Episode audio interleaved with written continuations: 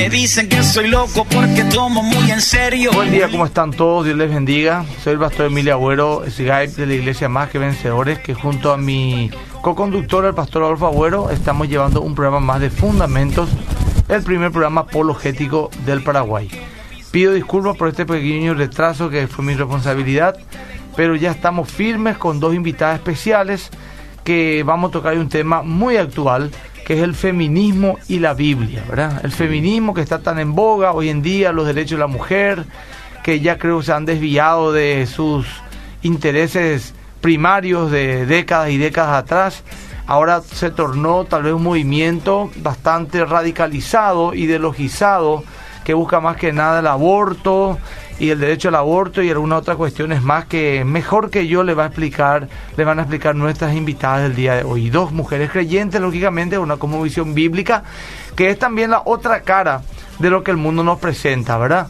Para las personas que no están metidas en las cosas de Dios, consideran que la mujer, eh, o sea, la Biblia es misógina, que la Biblia denigra a la mujer, que la Biblia es machista, y, que las mujeres que, creen en Dios y que viven la palabra de Dios son mujeres reprimidas, sin identidad. Bueno, los calificativos son absolutamente inmensos. Y hay muchas mujeres sinceras y hombres también que dicen, yo quiero, creo en Dios, creo en la Biblia, pero de verdad que no tengo argumentos para explicar, porque la Biblia aparentemente es, es realmente sexista o es machista porque dice calle de la mujer en la congregación, que el hombre es cabeza la mujer y que la mujer debe sujetarse al varón y bueno, un montón de versículos más que le, les pone incómoda a la gente, a las mujeres, a los hombres que son creyentes, más todavía cuando están siendo bombardeados por tanta gente, por tanta información que hay en las redes sociales o falta, falta, falsa información, etcétera eh, y, a la falta de argumentos claros también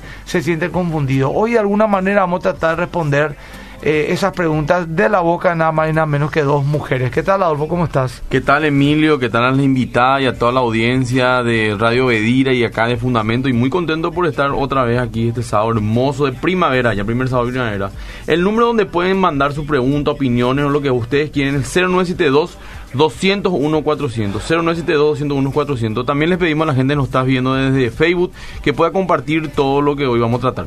Bueno estoy también compartiendo en mi Instagram Emilio Agüero Skype. Ahí estoy en vivo si los que quieren engancharse por Instagram. Bueno me gustaría presentarles solamente con el nombre y ustedes dicen un poco qué hacen eh, se presentan un poco más. Rebeca Roja y eh, Patricia de Cáceres. A ver un poco, Rebeca, ¿cómo estás? Dios te Buenas, buenos días. Eh, la verdad que es un, placer poder estar aquí en esta mañana.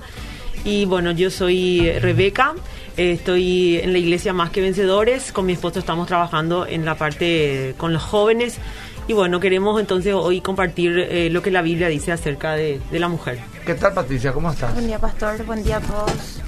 Mi nombre es Patricia, soy la esposa de Víctor Cáceres. También estamos trabajando con Rebeca junto con, los jóvenes y sirvo en el Ministerio de Niños en la Iglesia Más que Vencedores. Muy bien, gracias Patricia por estar con nosotros, gracias Rebeca. Arrancamos entonces con el tema, no sé quién va a empezar. Sí, queremos eh, meterle un poquito en el contexto porque es importante conocer el, el, contexto del feminismo y de qué es lo que vamos a hablar hoy. Entonces Patti nos va a estar metiendo un poquito rápidamente en lo que es todo el movimiento del feminismo. Vamos a hablar un poco de la historia del feminismo. Es en el siglo XVIII cuando hay una toma de conciencia colectiva de la situación de desigualdad y se desarrolla un movimiento ideológico y social que lucha por romperla. Y nos ponemos en el siglo XVIII, si eras una mujer, tu labor natural era cuidar la casa, criar los hijos y tener relaciones íntimas con tu marido.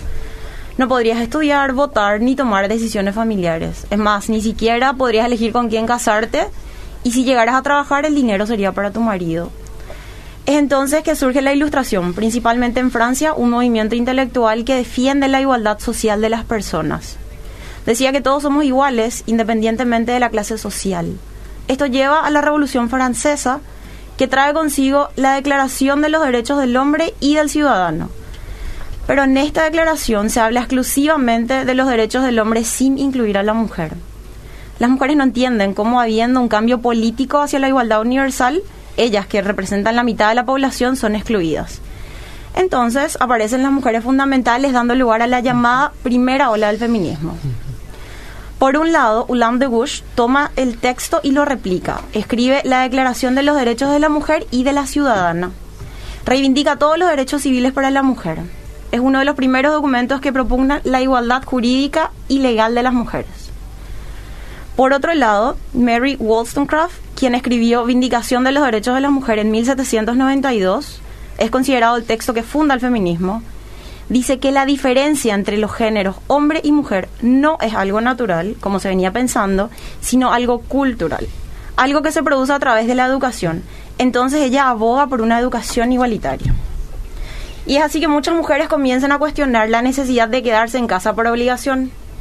Ante estas primeras reivindicaciones feministas, que suponen todo un avance, se responde con una dura represión. Ulam de Wuch, por ejemplo, de Wuch, perdón, por ejemplo, es guillotinada. Muchas mujeres son encarceladas. No se, permita, no se permite que se reúnan más de cinco mujeres en la calle. Y a principios de 1800, el Código francés o el Código Napoleón se extiende por toda Europa. Y este exige a las mujeres actuar con obediencia a sus maridos y les deja sin derechos civil, civiles ni políticos. Esa sería la primera ola del feminismo. O sea que es totalmente válido, una barbaridad, una Sí, esclavitud total. sí, Una desigualdad real. ¿Estamos hablando de qué año, Patricia? ¿Eso? ¿1800? Hasta cuánto? 1800. Llegamos Hasta hasta el año 1800, Ya. la Revolución Francesa. Llega la segunda ola del feminismo que realmente es llamada el sufragismo. Esta ola ya no es un movimiento solo intelectual, pasa a ser un movimiento de acción social. El movimiento sufragista surge en dos países, en los dos países anglosajones y luego estos van influenciando en el resto de los países. En Estados Unidos, las mujeres luchan por la independencia de su país y luego se agrupan por la defensa de los derechos de los esclavos. Es así que cuatro mujeres viajan a Londres al Congreso antiesclavista, pero no se les permite participar por el hecho de ser mujeres. Finalmente lo hacen, pero es tras una cortina.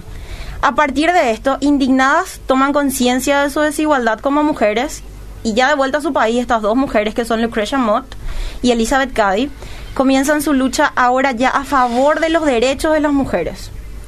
En 1848, en Seneca Falls, frente a unas 300 personas, exponen lo que se llama la Declaración de Sentimientos.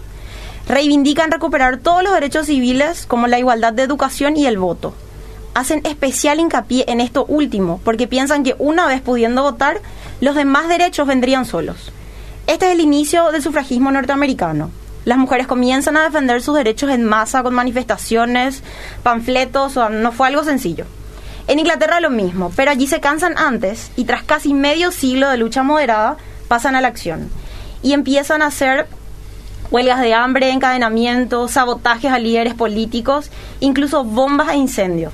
Se puede decir que se les debe a ella la invención de estos métodos de lucha de hecho. Jodidas.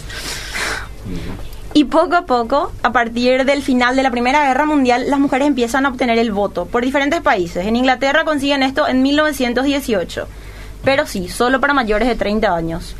Y en Estados Unidos en 1920, solo para mujeres blancos, blancas y además son 80 años después de la reunión de Seneca Falls. Bueno, y así fueron siguiéndole otros países. El movimiento sufragista es principalmente un movimiento de burguesas blancas. Entonces, ¿qué pasa con el resto de mujeres? Y ahí es donde empiezan a, aparecer mujeres feministas con otras realidades, como Sojourner Truth, una esclava negra que habla por primera vez de la doble exclusión, por ser negra y por ser mujer. Después está Flora Tristán, una mujer socialista que habla de las mujeres obreras y explica también la doble represión que sufren, la represión de clase y la de género. Explica que la mujer es la proletaria del proletariado y que es precisamente y que precisamente ella puede considerarse la precursora del llamado feminismo socialista. El feminismo social- socialista cree que la mujer se libera de cambiar, o sea, cree que para que la mujer, perdón, se libere de cambiar el sistema capitalista establecido. Eh, y empiezan a distinguirse allí dos ramas dentro del feminismo. Una que busca la igualdad de derechos y la otra que pretenda cambiar todo el sistema establecido. Después de esto llega un periodo donde el movimiento feminista se paraliza y este es el periodo entre las dos grandes guerras mundiales. Ya las mujeres obtuvieron el voto en varios países y ya también empezaron a entrar en universidades y entonces muchas empezaron a desmovilizarse. Ok. Bueno. Bueno, eh, no hablaste de Simón de Beauvoir. ¿Qué Esta es la pasó? tercera. Ah, Paso a ok. la- Sí, sí, vamos, continuamos. Eh, si esto es largo. ¿Estamos no, bien? no, no, ¿Vamos está bien? bien. porque hay que. Continúo entonces. Simone de Beauvoir, en Francia, en el año 1949, escribe el libro El segundo sexo. Este libro, con su famosa frase, no se nace mujer, se llega a serlo, nos dice que no es cierto que a las mujeres se las defina por su sexo biológico, sino por una serie de roles asociados al mismo y explica que el hombre es la norma, la medida de todas las cosas y la mujer siempre es lo otro. De esta forma se impide que la mujer se asuma a sí misma como sujeto y hace que se identifique con lo que el hombre espera de ella. Bueno, los hombres en este tiempo habían vuelto de la Segunda Guerra Mundial y la mujer estaba nuevamente en el hogar. Tenían todas las comodidades para ser amas de casa felices, pero empieza a pasar algo. Miles de ellas se enferman, se deprimen, caen en el alcohol y viven ansiosas. Y todas se preguntan qué está pasando. Es allí donde surge Betty Friedan, una socióloga escribe La mística de la feminidad, donde pone nombre al problema que no tiene nombre explica que estas mujeres viven insatisfechas en este estilo de vida aparentemente maravilloso, ya que sienten que están priorizando el cuidado de otros a sus propios deseos. El libro es un bestseller, muchas mujeres creen entender lo que les pasa y comienzan a construir un nuevo estilo de vida. Betty organiza junto con otras mujeres NOW, que es National Organization for Women, Organización Nacional de Mujeres, el mayor movimiento de la mujer hasta entonces y que ha ido creciendo hasta la actualidad. Ellos dicen que buscan mejorar el estilo de vida de las mujeres centrándose en el tema del ámbito personal.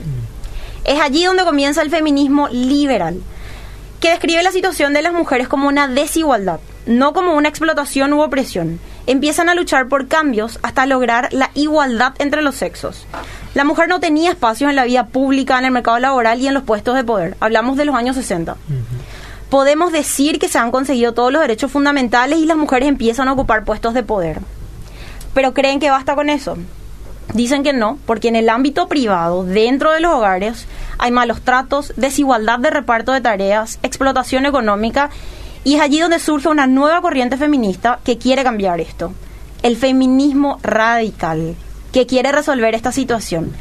Pero ¿cuál es la raíz del problema para ellos? El patriarcado el sistema de dominación, de dominación del hombre sobre la mujer que se produce en todos los ámbitos, familiar, política, económica, social, científica. Surge el movimiento de liberación de la mujer, que es la que pertenece a esta corriente. Y bueno, tenemos las dos grandes posturas feministas. Las liberales buscan la igualdad de los derechos de la mujer frente al varón y las feministas radicales van más allá y quieren romper el sistema patriarcal en el que vivimos. Hoy creen que no existe un solo modelo de mujer, sino múltiples, dependiendo de cuestiones sociales, étnicas, nacionales o religiosas. Y surgen nuevos y múltiples feminismos. Está el feminismo negro, el postcolonial, el transfeminismo radical, el ecofeminismo, la teoría queer. Ya no existe un feminismo único a lo largo del siglo XXI. Surgen varios movimientos sociales como el movimiento Michu, donde millones de mujeres denuncian públicamente su experiencia de abuso por hombres o las, las manifestaciones y huelgas que hoy conocemos, las del 8 de marzo. Así es. Muy interesante, muy buen resumen. Bueno, yo lo que quiero decir con todo esto y escuchando una vez más el contexto del feminismo es que las ideas tienen consecuencia. En un libro el doctor Archie Sproul había escrito acerca de cómo los pensamientos, el sistema de pensamiento influye en nuestras vidas, recomendado por cierto, y me quedo con, con, su frase o con el título de su, de su libro que dice, las ideas tienen consecuencias. Estas mujeres empezaron con una buena idea. La idea era poder tener la misma dignidad que los varones en todos los sentidos. Ahora, antes de, analizar un poquito más el punto del feminismo, eh, de la historia del feminismo, quiero irme un poquito antes, en donde eh, tenemos que realmente agradecer al cristianismo la dignidad de la mujer y la reivindicación de la mujer si realmente no fuera por la palabra de Dios y por Cristo, hoy ni siquiera estas mujeres estarían defendiendo la capacidad de poder tener dignidad o igualdad de derechos, como ellas dicen, ¿verdad? Entonces, hay que reconocer que realmente gracias al feminismo, si nos vamos en el tiempo de, de, la primera eh, o la historia del cristianismo apenas empieza, recordemos que Jesucristo fue la que pudo entablar conversación con la mujer, ¿verdad? Pudo tener eh, mujeres sirviendo en su ministerio y ni qué hablar después cuando ya él eh, deja a cargo a los, a, los apóstoles y ellos empiezan a meter a las mujeres en el servicio. Eso es fundamental y tenemos que realmente eh, reconocer eso, ¿sí? Ahora, ¿qué pasa? Como las ideas tienen consecuencia en el tiempo en que volvió el cristianismo o el, el imperio romano tomó el cristianismo como ya algo cultural, vuelven ellos a eh, recordar o a retomar las ideas de filósofos que le tomaban a la mujer como un objeto. Entonces ahí donde vuelve en el, en la, en el periodo del, de antes de la reforma protestante, en el oscurantismo, en donde la mujer otra vez volvió a no ser nada, hasta que vuelve a venir la reforma protestante, en donde la mujer vuelve a tener dignidad eh, delante de todos, ¿verdad? Tanto es así que en, su momento los, eh, los teólogos eh, católicos romanos, que por supuesto hoy nosotros también tenemos mucha, digamos, muchas obras gracias a ellos, pero como ellos creían que la mujer era casi un objeto, entonces obviamente ellos empezaron de vuelta a socavar a la mujer. Y cuando viene la, reforma protestante en 1517, entonces empieza de vuelta la reivindicación de la mujer en la dignidad. Tanto así que ellos solamente hasta despreciaban la unión sexual entre el hombre y la mujer y los eh, cristianos, los, los reformadores, llamados específicamente los puritanos, ellos ya habían vuelto a las escrituras, habían entendido que la mujer había sido creada de igual manera que el varón y empezaron, en vez de verle como alguien que solamente podía darle hijos y hasta como un objeto, ellos podían tener una amistad y un compañerismo, así como Dios había establecido en Génesis, ¿verdad? Entonces, eh, realmente las ideas tienen consecuencias y vemos nomás que hoy, evidentemente, ese, ese pensamiento está también metido dentro de todas las mujeres. Emma, tal vez voy a ser un poco osada, Patti me va a ayudar seguramente y el pastor no sé si, si me acompaña, pero realmente el feminismo ya entró en el pecado, o sea, cuando entró el pecado en Génesis 3, ¿verdad? Eh, no podemos decir nosotras, las mujeres, no, yo no quiero ser, porque cuando entró el, pecado al mundo, vemos que Dios dijo, o mejor dicho, cuáles iban a ser las consecuencias del pecado de, de Eva. Y dijo, vos vas a querer enseñorearte sobre tu marido. Y esa es la raíz de la revolución de toda mujer. Es como que no queremos estar muchas veces muy sujetas. Es difícil. Yo por lo menos lucho, no sé, no sé vos qué vas a decir, ¿verdad? Yo considero que todas las mujeres tenemos esa lucha, que, que realmente nosotras no podemos negar que de alguna manera todas queremos ir detrás de una corriente que no se sujeta al diseño original de Dios. Y una cosa muy importante que debemos entender para que no se nos vea, y tampoco a mí como machista, porque acá no estamos hablando ni de machismo ni de feminismo.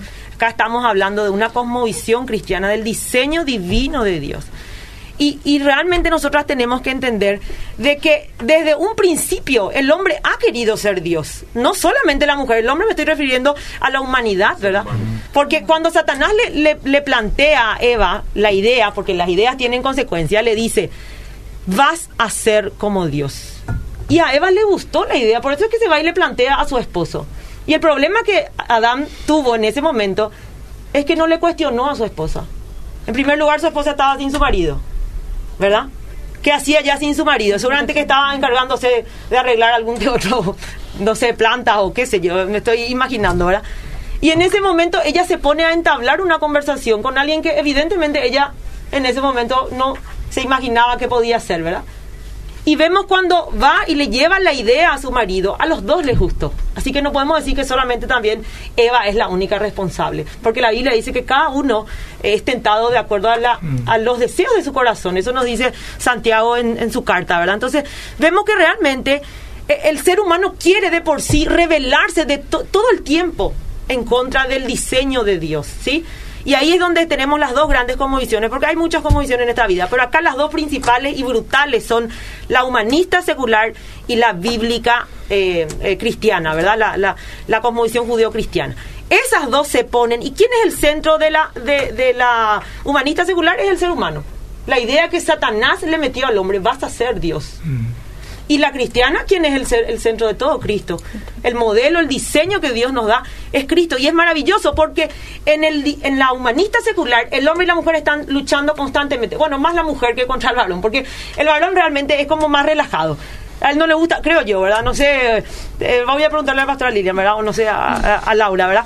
Pero normalmente vemos que la mujer es la que siempre está tratando de, de, echar un poco de riña. Tal, vez no estará un poquito. Estoy, me estoy tirando al, foso de los leones, tal vez con todas las mujeres. En realidad, en, realidad en, en el libro de, del pastor Miguel y su señora. Catherine, ellos hablan de la diferencia entre el cerebro del hombre y la mujer y la mujer tiende a hablar del problema y el varón a callar el problema. Así que también por eso se da la sí que situación. es algo bueno, por supuesto. ¿verdad? Exacto, Porque gracias a las mujeres también de repente nos comunicamos un poco más. Exacto, tenemos más facilidad. Yo creo que son complementos, sin Es- duda alguna. es así. No Es- podemos hablar de quién es mejor que quién, sin duda alguna. Y yo quiero resumir, mientras la gente envía su mensaje, termino de decir algo y ya le vamos a leer. Es que para mí es así de sencillo. ¿Sobre qué base yo voy a debatir? Si alguien me dice, la Biblia es machista, eh, porque inclusive algunas cosas que vos dijiste, Rebeca, ahora, eh, me pongo en la mente de una persona que no conoce la Biblia y decir, esta está totalmente adoctrinada, ¿verdad? Sí. Pero yo voy a ser eh, claro. Por- ¿Sobre qué base? primer lugar, Antiguo Testamento, en el inicio Dios creó al hombre y a la mujer a su imagen y semejanza. Ahí háblalo ya de una igualdad. Si decían, bro, Dios creó al hombre Así. a la imagen de Dios y a la mujer como un ser un poco inferior, me callo. Nuevo Testamento, el apóstol Pablo, Gálatas 3:28, ya no hay judío ni griego, no hay varón ni libre, no hay, no hay varón ni mujer esclavo ni libre, porque todos vosotros sois uno en Cristo, o sea, varón ni mujer, no hay más en el sentido de que, que ambos tienen la misma dignidad. Entonces, para la Biblia, Dios le pone a la mujer en la misma dignidad, en la misma capacidad intelectual, emocional, espiritual, en, la, en el mismo, en el mismo eh, eh, lugar, eh, con las mismas condiciones y con el mismo pacto. La única diferencia que se nota es después de la caída en cuanto a los roles. ¿Por qué? Porque la caída implicaba pecado, el pecado es caos y el caos necesita orden. Si en este país o cualquier país del mundo el más culto anda hasta Suecia, aquí está todos los policías militares y los jueces, dejarle a la gente que haga lo que quiera, ese país va a ser un caos en un mes. Porque el, el pecado que todos tenemos necesita orden. Entonces, de ahí vamos a empezar a partir de que la Biblia no nos dice que la mujer es menos que el varón o que el varón es más que la mujer. Adolfo, vamos a leer un poco un mensaje y después vamos a hablar en todo caso de los roles, porque ahí pues está el tema, el rol, ¿verdad? El Eh, rol, ¿Por qué es. la mujer esto y por qué no otro? Bueno. Y antes de leer el mensaje, antes de entrar en los roles, también quiero decir que no porque uno tenga un rol diferente quiere decir que un rol es más importante Así que el es. otro. Eso es. Ese importante, muy ¿verdad? importante destacar. Que vamos a aclarar antes del transcurso del programa. Sí. Leo algunos mensajes. Dice acá, buenos días, bendiciones. Es cierto que una mujer no puede predicar que no puede ser pastora, dice acá una... una Vamos a responder pregunta. Vamos a eso. responder. La, Eh, postu- sí o sí ese hay que responder, porque Sí. es la pregunta que... sí, la postura que debemos tener como cristianos cuando las feministas hablan sobre el divorcio y la separación y nosotros qué debemos de creer con respecto a la Biblia, dice. Eh, buen día, estamos escuchando de Itagua, muy interesante el tema. Una pregunta, ¿la iglesia más que vencedores hay en Ipacaraí? Pregunta. No hay. No hay. Es verdad que en la Biblia figura En un- Ipacaraí está una, una iglesia de primer nivel que tenés que ir, de- que se llama La Estación. que es del del pastor, pastor Miguel Miguel Gil. Dice acá. Yo me congregaría en esa iglesia si estuviese en Ipacaraí. Sí. Es verdad que en la Biblia figura un concurso de belleza eh, que ganó Esther la un decir, no. De- un decir, pero Acá manda un. No, es como el concurso de belleza de hoy. eso. Dice acá, demasiado amo y respeto a estas mujeres, Pati y Rebeca. Dice acá, Laura. Laura de Julio, Cortés, vamos Laura a decirlo así. Pero es un, es un escrito largo, le voy a leer después en el privado. Dice acá, buenas. Eh, no todas las mujeres tenemos el carácter dominante, algunas somos Eso sumisas es y entonces somos avergonzadas por la corriente feminista. Eso es cierto. Y ahí yo me pregunto, ¿cuál es la intención del feminismo si no me permite ser femenina a la manera que a mí me hace feliz? Agradezco su respuesta. Y ahí Mm. Melu dice algo muy interesante. Interesante, dice muy en mi. Instagram, Emilia Borges, dice: Yo no entiendo luego por qué, si el machismo es malo, el feminismo tendría que ser bueno. Muy buena No lógica. entiendo esa lógica. Es cierto, el orgullo podría ser la raíz de todo esto. Sí, el orgullo es la raíz de todos los pecados. Es verdad, creo que es una lucha constante para toda mujer, dice Aveiro. ¿Cuánta habrá Rebeca? Dice Raquel Gil. Eh, bueno, concuerdo y la gente está saludando. Muy interesante, dice Lore Álvarez y Nil Amarilla también. Bueno, para no... eh, acá de Piribehuí nos manda saludo el querido Absalón Arias, un amigo, le envío un abrazo. Bueno, eh, Rebeca y Patricia, quisiera dejarle a ellos que respondan a una pregunta o que continúan con su... Yo Con quiero la- con su continuar un poquito, sí. Adelante, eh, Pati, ¿querés?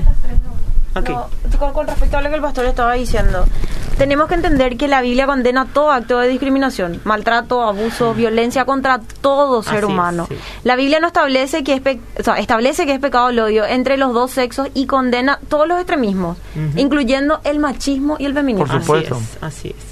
Eso es muy importante. El machismo es una cosa, ¿verdad? Eh, de lo que la hombría bíblica nos habla, ¿verdad? El machismo que es violencia, subyugar, Sí. cosificar a la mujer, Sí. promiscuidad, eso no tiene nada que ver, absolutamente nada que ver. Entonces, como soy intelectuales, eh, cuando alguien me dice la Biblia es machista, le digo, definime machismo. ¿verdad? Y el machismo que es un bruto, es un mujeriego, no, en la Biblia dice que el hombre ama a su mujer, que, que la trate y la cuide como a sí mismo, que dé su vida por ella. O sea, la Biblia no es machista categóricamente.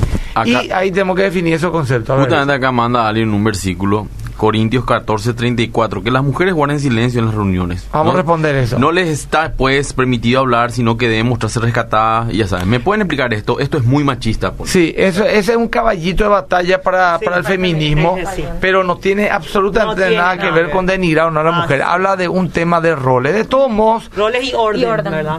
no sé si usted tiene una respuesta para dar, pero yo como pastor quiero explicar. La pregunta honesta sería, ¿por qué si la Biblia dice que la mujer debe de callar? Hay tantas millones de mujeres hablando de Cristo por todos lados, por la tele, por la radio, enseñando la Biblia a los jóvenes. Acá Rebeca habló con su marido, están liderando, no solamente a los jóvenes, no solamente a los jóvenes, a los jóvenes adultos y a matrimonio incluso. Eh, también Patricia, que está con los niños, que, que, que está también liderando a otras mujeres. Aquí hay una cuestión, y lo voy a decir de esta manera clara, una cuestión de roles. Dios determinó que el liderazgo en la iglesia recaería sobre el hombre. Esto no porque el hombre sea más capaz que la mujer, sino porque es un designio de Dios. ¿Qué significa designio? Dios lo determinó de esa manera. No significa que la mujer tenga menos capacidad ni que sea una subyugada. El tema de la sujeción también, que hoy justamente le voy a casar a Camila y a Axel, Axel. ¿verdad? Eh, hablo del tema del, dice, eh, estemos sujetos uno a otro al Señor. Y después da los roles y dice al hombre que ama a su mujer, a la mujer que se sujeta al hombre. Así. Pero el principio es que todos nos sujetamos uno a otro en el es. temor de Dios. Así. Por ejemplo, Dios, Rebeca, vamos a hablarlo de una manera así bastante eh, medular. En cierta medida es, eh, por un lado, es oveja, aunque esa palabra no les gusta a la gente, de su esposo, que es su pastor Federico. En el sentido de que él es el sacerdote del hogar. Pero Federico a la vez es un hombre que ama tanto a Rebeca que debe dar su vida por ella. Y el amor de, eh, y el liderazgo de, de- de Federico está fundamentado en el servicio. Ama a tu mujer. Lógicamente, ante una acción de amor y de servicio hasta la muerte, produce una sujeción de amor de Rebeca hacia su esposo. Amén, Entonces, ahí hay mucho que hablar, pero la gente tiene que tener ganas de saber, porque no tenemos que ser como eh, Pilate, Pilatos, que le dijo a Jesús, Jesús, ¿cuál es la verdad? Y se y se fue. Sí.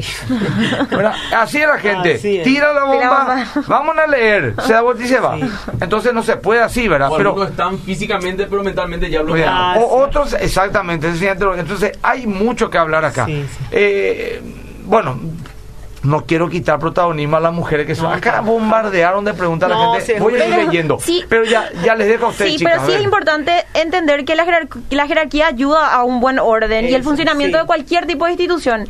Y el problema no es el diseño, sino el carácter de aquel que está a es. cargo. Así es. ¿Verdad? La actitud de Cristo hacia la iglesia fue una actitud de servicio y fue la cabeza de la iglesia. Es la cabeza de la Exactamente. Y algo que es, es, es notable nomás es que eh, es evidente que todos estamos sujetos. Es más, la sociedad está sujeta a la autoridad, ¿verdad? Totalmente. Y no por eso, Y- por ejemplo, así la mismo, ¿no? autoridad es mayor que el pueblo. Exactamente. Ah, Entonces, Al ¿qué contrario, el servidor. Para, yo quiero nomás lo que también es analizar. Siempre quiero ir al corazón, ¿verdad? De todas las cosas, porque la Biblia pues, dice que en el corazón está la vida de todas las cosas, ¿verdad? Ajá. Y eh, obviamente de la persona. Entonces, yo lo que quiero ir es al, al corazón de esta, de este sistema de pensamiento que, que nos dice una vez más una mentira y que nos está poniendo a las mujeres como víctimas.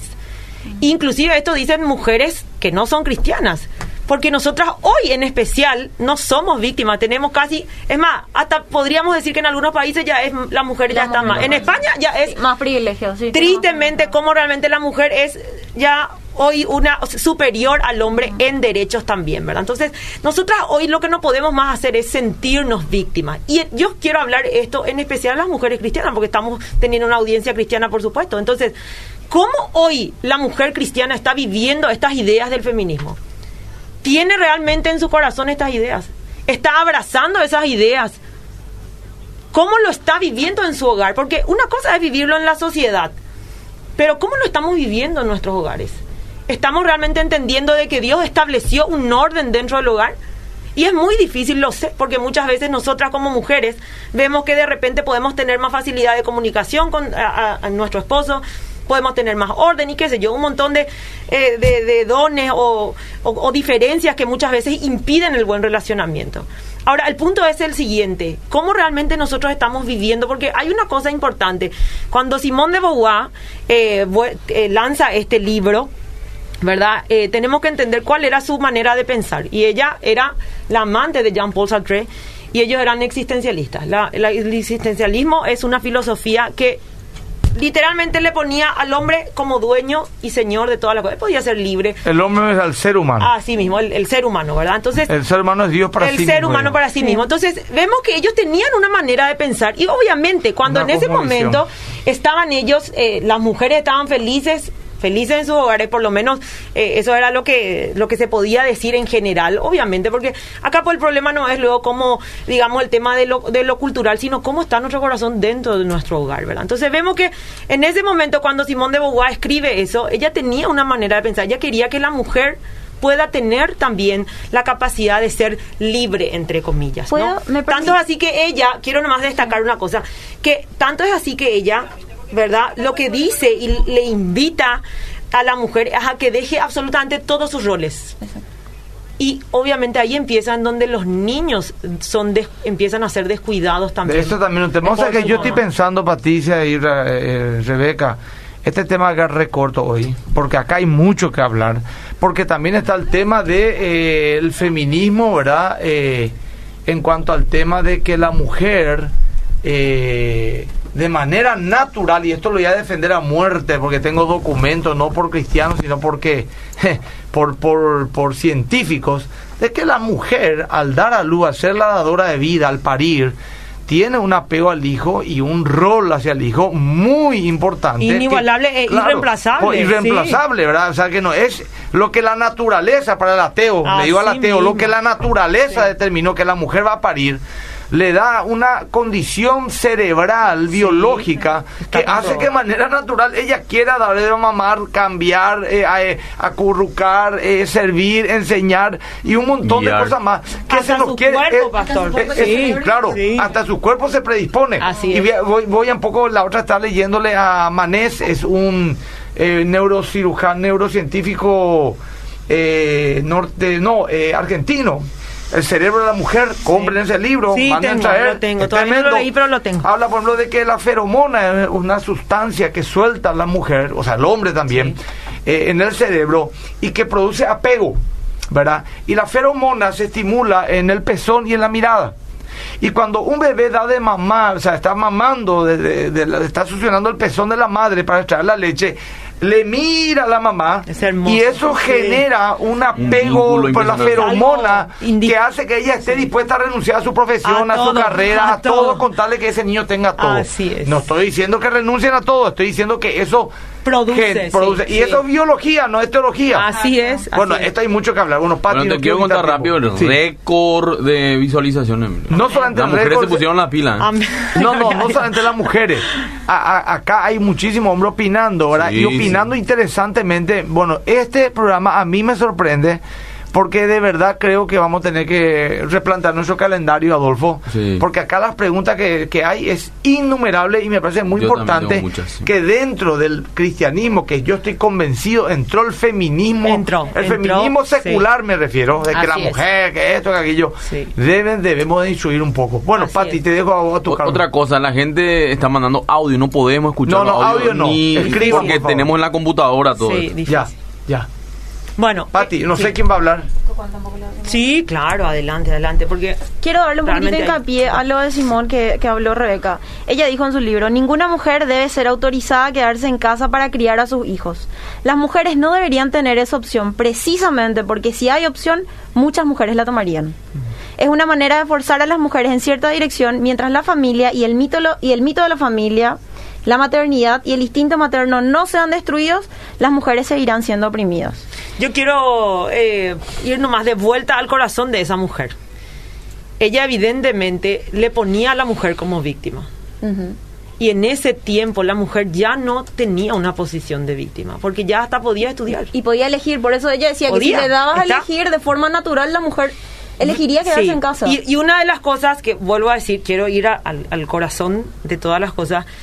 Eh, vemos nomás que muchas veces eh, la falta de contentamiento hace que la mujer quiera levantarse en revolución contra cualquier cosa. Hasta sus propios hijos. Porque realmente, y yo lo digo personalmente, es algo con, la que, con, lo, con lo que luchamos constantemente, diariamente las mujeres. La falta de contentamiento y la paciencia que tenemos con los tiempos. Yo quiero destacar algo muy importante. No estoy diciendo que nosotras no podemos, digamos, de alguna manera eh, conquistar el mundo. Todo tiene su tiempo nomás. Y una de las cosas que a mí más me llama la atención, y yo por lo menos me siento realmente muy agradecida con el Señor, es que nosotras, de alguna manera, el feminismo está, está queriendo tener un protagonismo casi irreemplazable, ¿verdad? Que lo tiene de alguna manera, pero la mujer, digo. Pero el punto es el siguiente: nosotras estamos dispuestas a ser esclavas, por así decir, o estar sujetas a nuestro trabajo, a nuestro jefe, a, a quien sea, pero no queremos tener ese protagonismo en nuestro hogar. Y la realidad es que yo puedo, yo voy a ser reemplazada en mi trabajo porque sí hay alguien mejor que yo. Es más, yo llegué a trabajar en la iglesia, pastor. Yo estoy segura que ahí hubo alguien mil veces mejor de lo que yo podía haber hecho en su momento en la iglesia. Pero en mi hogar realmente yo soy irreemplazable. Totalmente. Y para mí eso me llena de, de- Dios mío, realmente soy irreemplazable en mi hogar. Nadie va a poder suplir, ni aunque mi mamá tenga todo el, el- el amor del mundo por mis hijos. Realmente nadie va a, re- a- a reemplazar mi rol y eso me hace sentir única y especial. Cierto. Ahora, eh, iba a decir un poco algo, se me pasó, perdón, Adolfo, decí un poco. Es que es única y especial. Imagínate, es irreemplazable. O sea, no es su mamá, es su abuela, no Así es su es. mamá, es su tía, no es su mamá, es y su... ese niño no, no me ama como, como otro niño No. me ama a mí. Vamos a ¿verdad? hacer lo siguiente, Sí. dos, tres minutos, dos minutos por lo menos, mucho, Adolfo, dos minutos, lee todo de seguido. De seguido, lee, lee Y y, muchísimo nombrale. ya voy a ir leyendo, ¿verdad? Un orden divino, el hombre la cabeza, la mujer ayuda. Las mujeres quieren ser la cabeza, ahí está el problema, muchas veces tienen que ser ayuda. Eh, bendiciones, pastor, excelente programa, saludo a todos, soy Ronnie, quiero hablar sobre el grupo Apologética Fe y Razón. Tenemos charla y curso de apologética y otros temas, pueden llamar al 0985-645-630, ahí van a aprender más de estos temas. Hola, estoy de acuerdo con los puntos. Pienso que se perdió el respeto a los hombres. Muchas mujeres se ríen de una cuando le decís voy a consultar con mi esposo. Yo aprendí esto y lo practico. Muchas mujeres ya se creen superiores erróneamente. Y ahí dan vuelta a la tortilla, ¿verdad? Buenos días, buenísimo el tema. Yo creo que diferencia entre mujer y hombre, el sexo, ya que Dios nos dio capacidad como ser humano, a todos nos dio dones y talentos, ya que somos hechos a imagen y semejanza de Dios. Creo que tanto como hombre y mujer debemos tener los mismos derechos, ¿cierto? Eh, buenos días, bendiciones desde Piribebuy. ¿Cómo podría hacer para hablar con el pastor y su esposa? Ahí hay un, grupo, un número de consejería. Bendiciones para esos hermanos. Tanto hombre y mujer tienen roles específicos que se complementan perfectamente. Así Ahí es. se nota que de verdad es la obra de Dios, porque no Aleluya. pesa, es agradable y nos, y, y nos da satisfacción. Amén. El asumir el papel del hombre es un trabajo muy cansador para nosotras. Soy María Angélica Asunción y lo escucho siempre. Gracias, María Angélica. Buen día, pastor. La señora Patricia y Rebeca son tu réplica hasta en la tono de voz, dice. Bendiciones, excelente tema, dice la señora.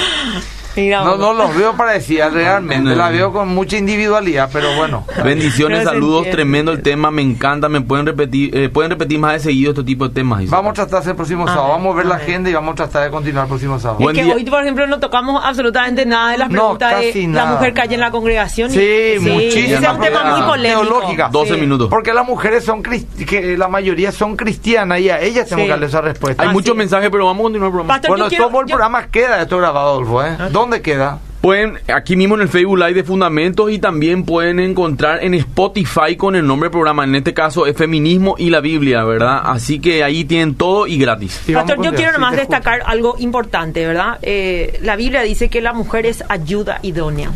Y hoy tienen como una aberración a esa palabra. En especial, por supuesto, el feminismo eh, radical, ¿verdad? ahí. Entonces, ¿qué pasa? Nosotros tenemos que ver como mujeres cristianas, ¿a quién, ¿a quién se le da el papel de ayudador? Al Espíritu Santo.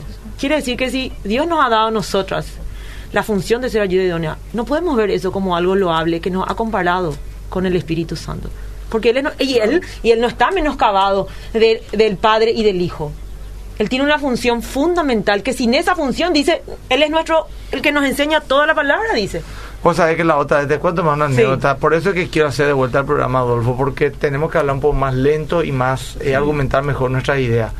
Es que hay Estaba la mucha otra vez- información, sí. Estábamos hablando mi esposa y yo con una sabia mujer cristiana, ya abuela ella, y le dijo de repente, a mi esposa, mira, mi- mira mi hija, me dijo, le, mi- le miró así mi esposa, esto es el hombre. Y, y le agarró el cuello hasta la cabeza, o sea, esto, y tomó la cabeza, la- su cabeza ya tomó, esto es el hombre, la cabeza del hombre. Después todo lo que está del cuello para abajo, mi hija, todo. Digo. Aleluya, qué Corazón, riñón, estómago, mano, cuello, que direcciona la cabeza, pie para llegar a un lugar. Así que mi hija, cuidar a tu esposo, cuidar a tu familia, sea una mujer sabia. Y empezó a decir un montón de cosas que yo nunca miré de esa manera. ¿Verdad? ¿Verdad? Porque la Biblia puede decir que el hombre es cabeza del lugar, Sí. pero la mujer es todo lo demás. Entonces, ¿qué pasa? Una cosa más lo que necesitamos, ¿verdad? Es necesitamos humildad nomás para ubicarnos en nuestro Eso, rol. Por ejemplo, te voy a decir una cosa muy loca. El hombre es la cabeza del hogar. Y parece mucha mujer anhelan Sí. ese puesto de cabeza. Pero vos sabes que conozco muchísimos hombres. Como pastor te digo, que lidio para que el hombre tome su liderazgo. Es verdad, sí. Porque el liderazgo no es fácil. No el es. liderazgo renuncia, el liderazgo Sí. servicio, el liderazgo responsabilidad, el liderazgo Sí. madurez. Es morir. Eh, entonces, eh, al final no es que, ah, uno, nuevamente el concepto Sí. de que el líder está ahí arriba, Las los súbditos abajo. No, no, hay que mirarla como visión cristiana de una manera profunda. A ver, Sí. Acá la audiencia está aportando. Simón de Boa tuvo un problema con su papá. Su padre quiso tener un varón. Ahí Incluso le decía que ella era muy inteligente porque tenía el cerebro un varón. Ahí empieza su problema de identidad. y su idea. conclusión es que la mujer es una opción. Así es. Vemos muchas una cosas podemos más. decir de Simón Sí. de. Una mujer, no, no quiero irme a hominen, pero una mujer que tenía mucho mambo. Sí. Bueno, eh, continuamos, ¿sí?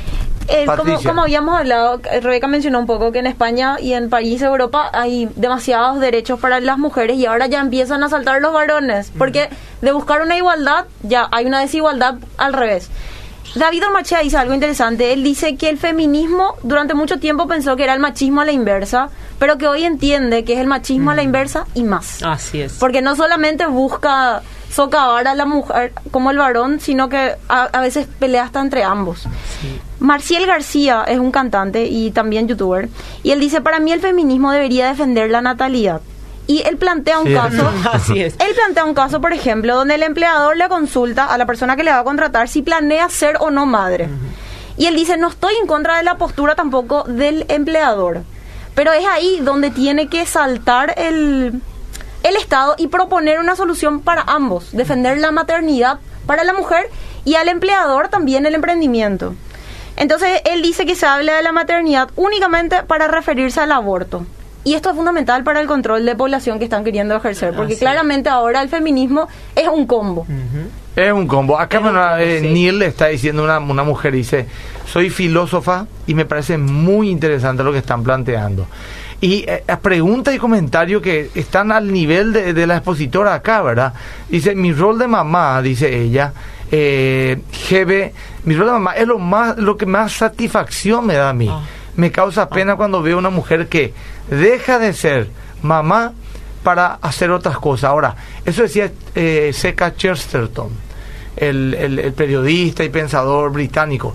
La mujer de hoy deja el yugo de su marido para ir a meterse bajo el yugo Ah, de su sí, jefe. ¿verdad? Eh, eh, porque porque todo el día está en la oficina trabajando. Ahora no estoy diciendo la mujer no trabaje, no se Sí. no se proyecte, sino que sencillamente eh, si quiere ser madre pongan prioridad. Así es. Y así también el papá. Así. Yo, por ejemplo, ahora mismo, desde que empezó la pandemia, cuento testimonio. Toda la mañana tengo muchas cosas que podría hacer, consejería, necesidades, coordinaciones, pero estoy toda la mañana en el Zoom con mi hijo en su escuela. Los tres están en la escuela. Y eso va a ser algo que nunca te Yo puedo, olvidar. sí. yo puedo, yo puedo. No, no van a olvidar por muchos motivos, por la experiencia y porque les reto bromía que, que, que da calambre. Bueno, bueno, nos quedan ocho minutos, chicas. Digan tranquila que esto vamos a continuar, Ah, porque ok. acá le piden, pero mira, todo el mundo quiere continuar. Es que pero- realmente hay tanto que hablar, porque podemos hablar de todo lo que el feminismo históricamente en la sociedad trajo, ¿verdad? Sus ideas. Y ver cómo esas cosas están influyendo en la iglesia. Y esa pregunta, por ejemplo, de que la mujer calle en la... Eso es un tema polemiquísimo que obviamente no nos Vamos va a alcanzar responder el tiempo. con tiempo. Sí. El próximo sábado, si Dios permite, Sí. respondemos con tiempo. Podemos continuar el programa. el Y podemos continuar, vamos a mirar la agenda, ya, ya tiro, pero también de repente estoy viendo, no solamente podemos hablar del feminismo de una manera social, Sí. sino también de una manera teológica, el rol es, de la mujer, el rol etcétera. de la mujer, y algo sí. que a mí me preocupa bastante, yo estoy convencido que el feminismo mundano y secular ya está Sí. dentro de la iglesia. En muchos sectores. ya entró, sí. Y tenemos que advertir ese tema. Sí. Bueno, es, tenemos todavía ocho minutos, es mucho tiempo. Bueno, Pueden seguir. eh, lo que también es muy importante, Pastor, destacar, ¿verdad? Que nosotras tenemos que entender de que Dios estableció ese diseño ya antes de la fundación del mundo, porque vemos que los roles eran diferentes antes de la caída. Y, y por lógica me dice, si hay un hombre y yo soy una mujer, hay diferencias.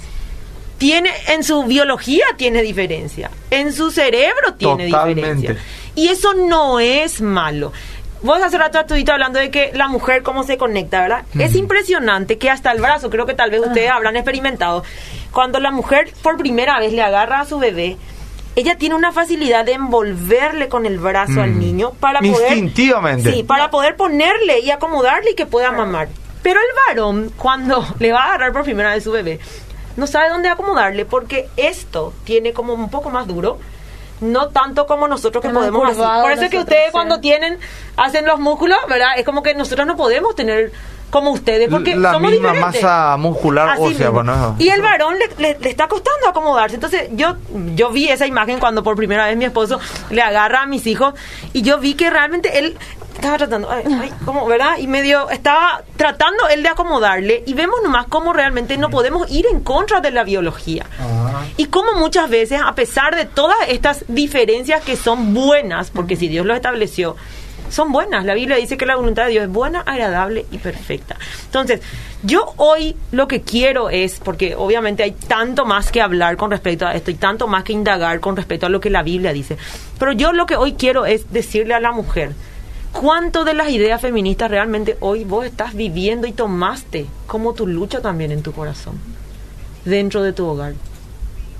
Porque realmente esto, esta es una idea altamente anticristiana. Y nosotros como cristianos debemos vivir la cosmovisión cristiana. Yo no me puedo sentir más plena de lo que hoy puedo vivir. Nosotros tenemos diferencia, mi esposo no es perfecto, yo no lo soy. Pero hoy yo sí puedo decir que realmente la cosmovisión cristiana es la única que puede dar verdadera libertad al hombre y a la mujer en sus géneros. Muy Pati. bien. Pati. Yo creo que en, toma un texto de David Ormachea. Dice, la mujer cristiana no debe permitir que su cristianismo sea influenciado por el feminismo, porque Dios no admite una lealtad dividida. Ella debe asegurarse mediante una seria evaluación, así como dijo Rebeca, si realmente es una hija de Dios y si, si, si determinó sincera y verazmente que desea cumplir la voluntad divina y también la razón que Dios tuvo para su creación. Amén.